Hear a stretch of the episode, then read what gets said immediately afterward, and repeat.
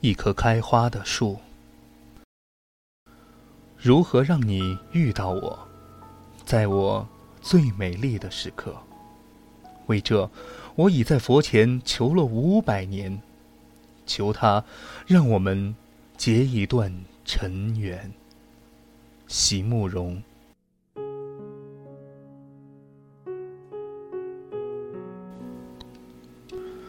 她是个美丽聪明的女子，冰雪聪明，眼睛四座，加上良好的家世，提亲的人来了又走，走了又来，只是没有一个是她喜欢的。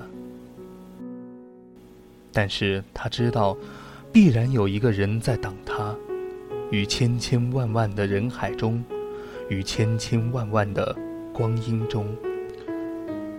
于是他等，他一直在等。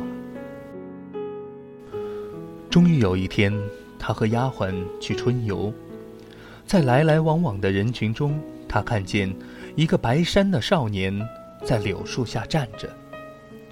只是那一眼，女孩心中的等待就如坚冰融化。是的，就是他。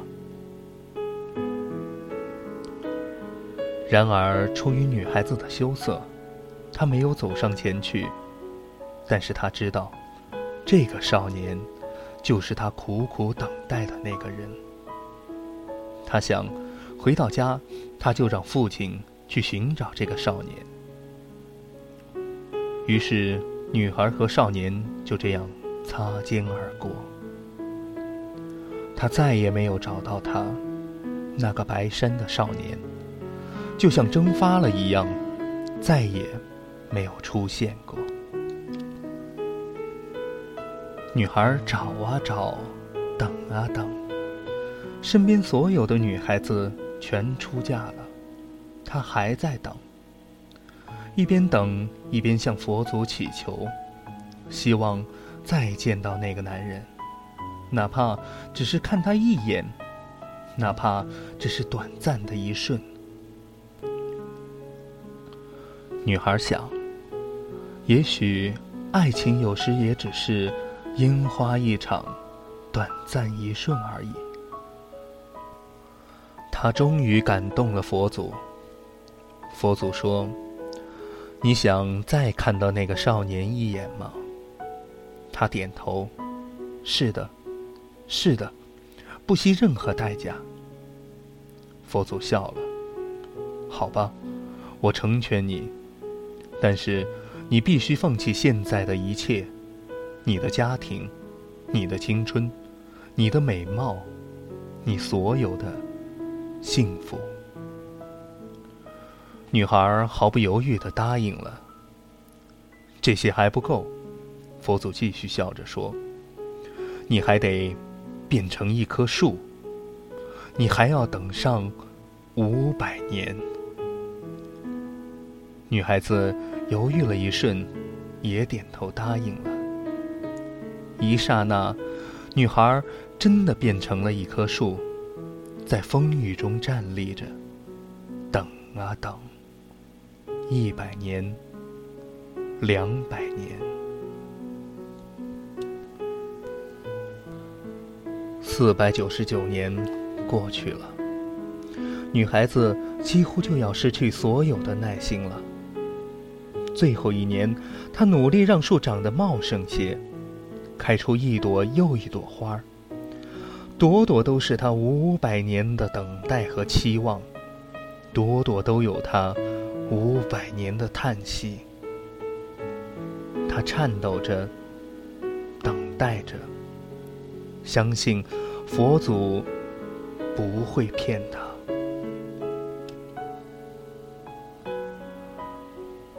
第五百年的最后一天，人们又出来春游。来来往往的人群中，他突然看到了那个白衫的少年。他的眼泪一下就掉了下来。那朵朵鲜花纷纷飘荡，人们惊奇地说：“快来看呢！为什么这棵树的花一下子就掉光了？”那个少年走过来，只望了一眼就转头离去。他不知道，这一地的落英，是他五百年的泪。一棵开花的树，就那么死了。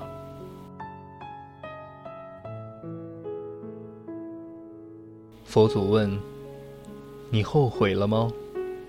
五百年，就看了他一眼。女孩子摇摇头，不后悔。我还想再看到他。佛祖笑了，我能让你再看到他，但是至于你们能不能相爱，就要看你的造化了。于是女孩还回了人形，只不过这次变成了一个又老又丑的老太婆。当她再次遇上那个男孩时，她的心。狂跳不已。这个她等了五百年的人，就在眼前。他走上前去，说：“你还认识我吗？”那个少年说：“我怎么会认识你？”女孩说：“你怎能不认识我？我等了你五百年。”少年不再理他，转身走了，因为他的声音是那么的苍老、可怕。他追赶少年，少年说：“疯婆子，神经病。”他停了下来，泪水奔流而下。难道这就是他要找的爱情吗？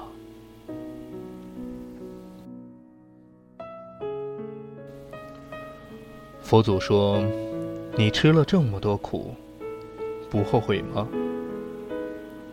他还是摇头。那个少年是他一生的爱和痴。他说：“我想摸一下它，哪怕只是一下。”佛祖这次的条件更苛刻了，要它变成一块石头，再等上。五百年，于是它变成了石头，被扔在了荒郊野外。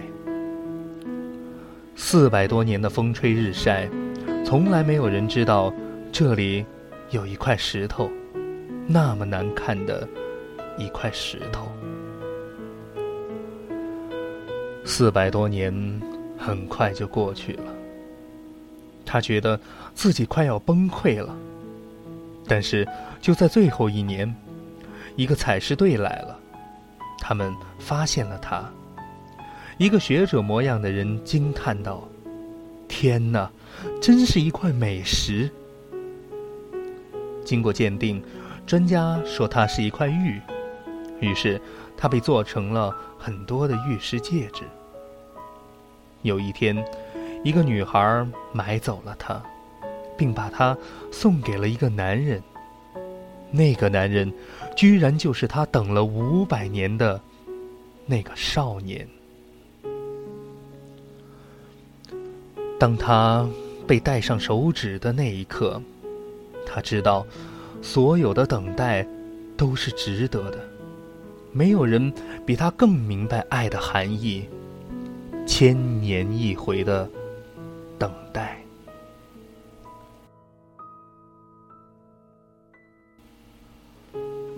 男孩要结婚了，跟给他买戒指的那个女孩。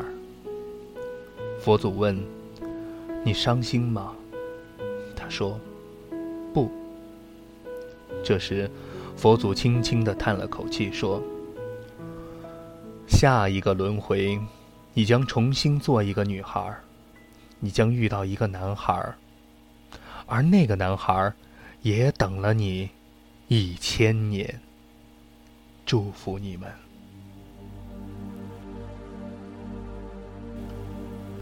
所以，如果你于千千万万的人中遇到了你所爱的人，千万不要错过，因为他或者他都至少等了你一千年。